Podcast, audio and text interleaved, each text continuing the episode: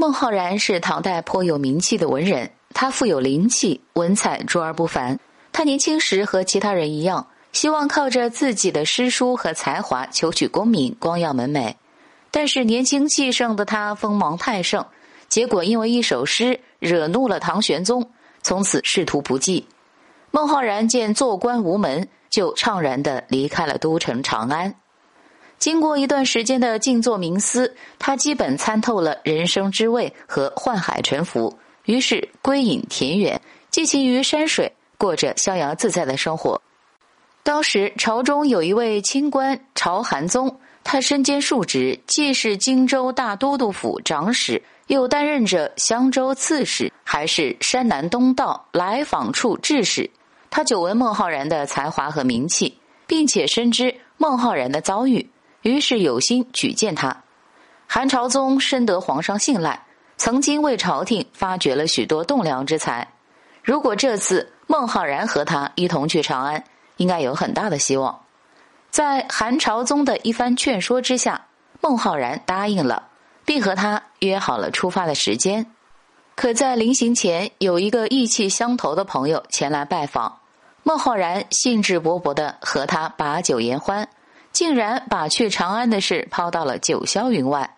韩朝宗左等不见人来，右等还是没有半个人影，大失所望，只好一个人走了。从此，孟浩然彻底的脱离了仕途的俗念，忘情于变幻多姿的大自然中，从中汲取灵感，并以山峦、树木、松月、飞鸟和鸣蝉等为素材，创造了意象万千的诗歌。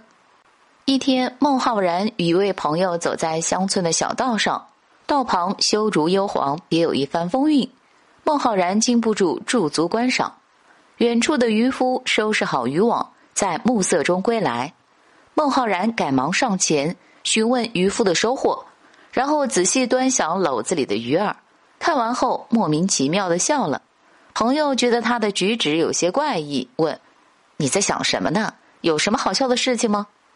孟浩然开心地说：“刚才啊，看到那翠竹，诗兴大发，琢磨出两句，其中有竹和鱼，只是平时没有注意竹有多少节，鱼有多少鳞，所以刚才看了个明白，心中甚是高兴。”说完就爽朗的笑了。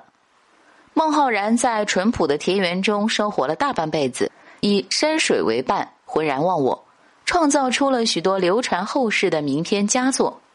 这位隐逸之士一直隐居到终老，诗人李白专门有诗称赞他为“白首卧松云”。